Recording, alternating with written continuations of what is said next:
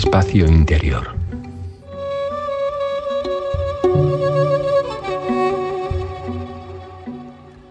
Muy buenas, aquí estoy otra vez para compartir algunas reflexiones sobre este quehacer artístico que es la danza y el movimiento.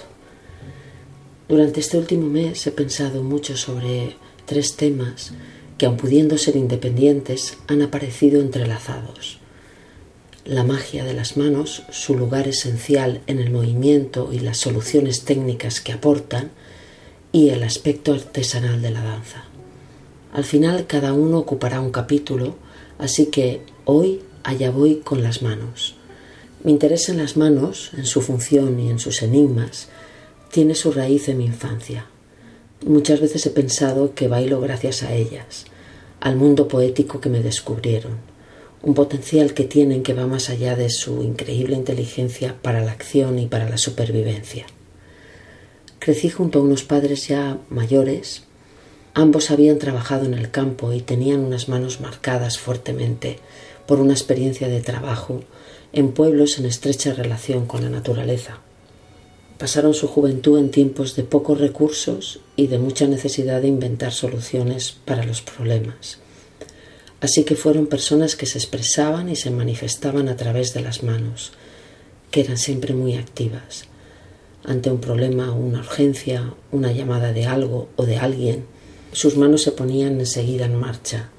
Mi padre a menudo me decía que aunque era cierto el dicho popular de que la cara es el espejo del alma, él consideraba que las manos de las personas eran libros abiertos, que contenían una vida llena de aciertos, de errores, de deseos, enigmas, de trazos de su contacto con el entorno físico y también de alianzas con sus anhelos espirituales. Quizá él lo veía y lo vivía así porque era sordo o eso es lo que pienso. Así que consiguió que me obsesionara con las manos. Me traspasó esa curiosidad y una profunda idea de que la información que pudiera sacar de las manos de los demás y de las mías propias no me iba a fallar nunca. Miraba a la gente y desde mi inocencia sacaba conclusiones fantásticas. Era como tener los cuentos a disposición en las manos de todas las personas con las que me cruzaba y con las que convivía. Y no solo me gustaba observar las manos cuando hacían gestos al hablar, sino también observarlas en cualquier estado, en la calma, en la acción, en la espera, al cantar. Me gustaba observar también la textura de la piel, la forma de los huesos, su tamaño y su presencia y a veces su ausencia. Cuando empecé a bailar ya había tenido muchas experiencias de actividad física pero la danza me puso delante de dificultades técnicas que exigía la precisión de su lenguaje. Todo me resultaba difícil. Enlazar los pasos al ritmo adecuado, la precisión de las formas, pero lo peor de todo era mantener el equilibrio. Observaba bailarines expertos cómo se manejaban de una manera relajada y confiada con su equilibrio y, debo decir, también con su desequilibrio, y me preguntaba dónde estaba el misterio. Ese periodo no fue fácil. Yo sabía que estaba en forma. En mis años de atleta había trabajado la fuerza, la resistencia y la potencia, pero no conseguía dominar nada de lo que me pasaba al bailar. Ese era el tema. En las sesiones de trabajo yo veía que me agarrotaba, que tenía mucha tensión en el torso. Lo que quería era mantener el equilibrio, pero curiosamente mis manos o bien caían ausentes y faltas de interés al final de los brazos, o bien se crispaban enfadadas, tensando los dedos que se disparaban separados, indicando muchas direcciones a la vez. Era casi cómico. Un día visitó la clase un bailarín, mayor, experimentado, y al acabar se me acercó y me dijo, tienes un don para el movimiento, pero quiero preguntarte algo. ¿Qué estás haciendo con las manos? La verdad es que estaba apuntando a un tema frágil y delicado para mí y a pesar de la molestia que me generó, pensé que efectivamente esa era la gran pregunta para mí.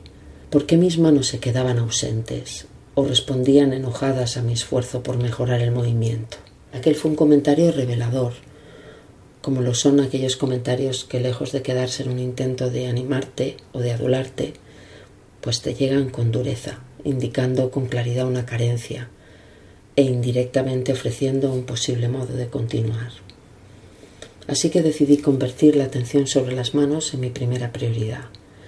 Consideré el estudio de las manos como el relevo que te entregan en una carrera hecha en equipo, como un punto de unión posible entre la experiencia anterior como deportista y la inexperiencia de aquel momento con la danza.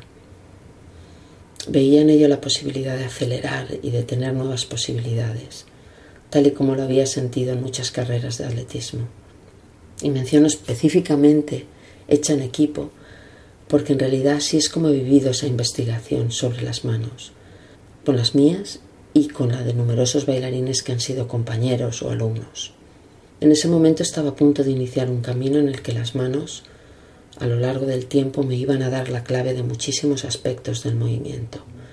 Y no hablo únicamente en términos de expresión o comunicación, sino también en términos de, de percepción o de oportunidades para encontrar en ellas la solución a muchos de los problemas técnicos con los que había batallado. Frank Wilson tiene un libro muy bello que se llama La mano y en él hay una cita que me gusta mucho que dice así, cuando un deseo personal nos impulsa a aprender a hacer algo bien con las manos, se inicia un proceso extremadamente complicado que dota el trabajo de una fuerte carga emocional. Y es que es así, el día que descubres la importancia de las manos en tu vida ocurre algo revelador, algo que no tiene vuelta atrás. Y nosotros los bailarines a través de las manos nos fundimos con nuestra materia, que es el movimiento. Gracias por vuestra atención y seguimos en el próximo capítulo.